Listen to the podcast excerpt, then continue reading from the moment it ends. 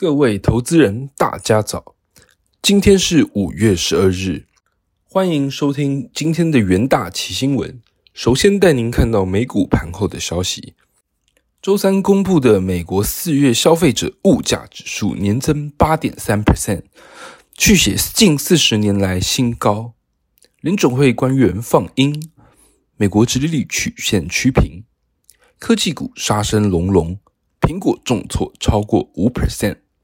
全球市值第一公司头衔易主，特斯拉跌超过八 percent。中场，美股道琼指数下跌一点零二 percent，收在三万一千八百三十四点一一点。纳斯达克指数大跌三点一八 percent，收在一万一千三百六十四点二四点。标普五百指数下跌一点六五 percent，收在三千九百三十五点一八点。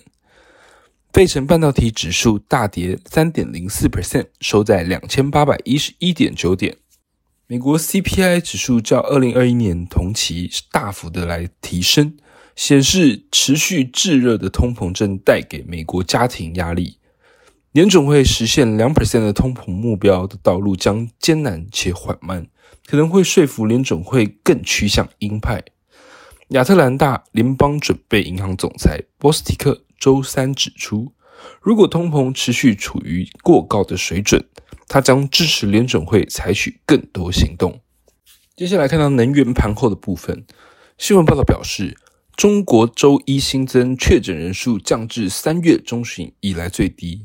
由于中国针对新冠疫情采取清零政策，引发市场对其成长放缓的担忧。有鉴于中国为全球原油最大进口国。这造成了大宗商品背景持续的需求担忧。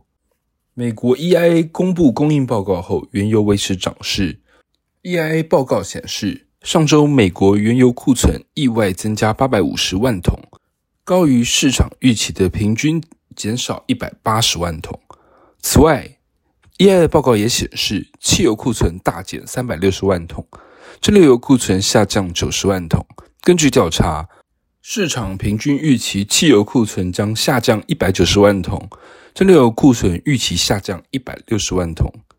美国石油协会周二稍晚公布，上周原油库存增加一百六十二万桶，汽油库存增加八十二万桶，而蒸馏油库存则增加六十六万桶。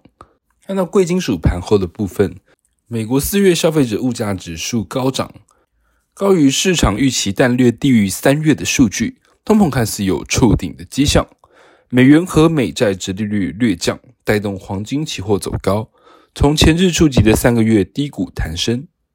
通膨报告显示，联总会主席鲍威尔排除六月升息七十五个基点可能性是错误的。整体而言，华尔街目前仍预期 Fed 将在六月和七月分别升息五十个基点。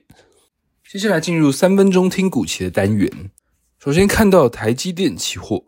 台积电五月十日陆续与客户提前展开二零二三年订单会议，并告知二零二三年一月起将全面调整先进与成熟制程代工的价格，按客户产品与订单规模的不同，涨幅约五到九 percent。此外，随三纳米推出，先进制程比重持续提高，预计 ASP 也将持续走升。展望二零二二年 Q two。通膨影响整体大环境消费，台积电难免受到波及。然受会晶圆代工报价调整的效益显现，以及晶圆代工的产能利用率超过一百 percent。二零二二年与二零二三年的营收 CAGR 仍有望维持十五到二十 percent。五月十一日，台积电期货微升零点一九 percent，呈现盘整格局。接下来看到元泰期货。五月十二日，元泰将于美国圣荷西二零二二年 SID 显示周上参展，亮相最新电子纸技术与应用。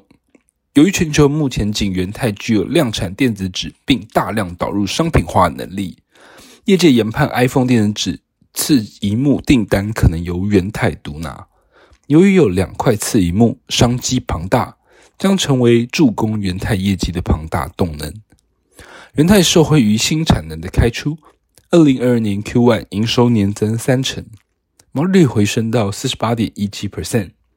尽管中国封城冲击消费性电子供应链，然而，元泰在二零二一年历经扬州厂停工经验之后，以机动调整运输线路，物流供货上影响甚微。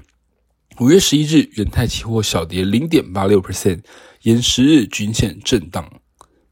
接下来看到台泥期货，五月十一日，台泥公告二零二二年 Q one 财报，首季获利大减，主要为中国水泥销量受到能耗双控。疫情导致多地封控等影响销量衰退，虽然价格上升，但仍无法抵消煤价上涨的压力。在量减、成本提升之下，获利大幅衰退。受市场需求不佳及三月下旬以来疫情封城影响，工程未能全面复工，加上当地房地产市场持续在调控之中，需求尚未全面复苏之下。水泥厂营运仍无法回到过去成长期，预期台泥二零二二年 Q2 的营运仍然保守。五月十一日，台泥期货重挫二点八五 percent，呈现破底格局，收在波段新低。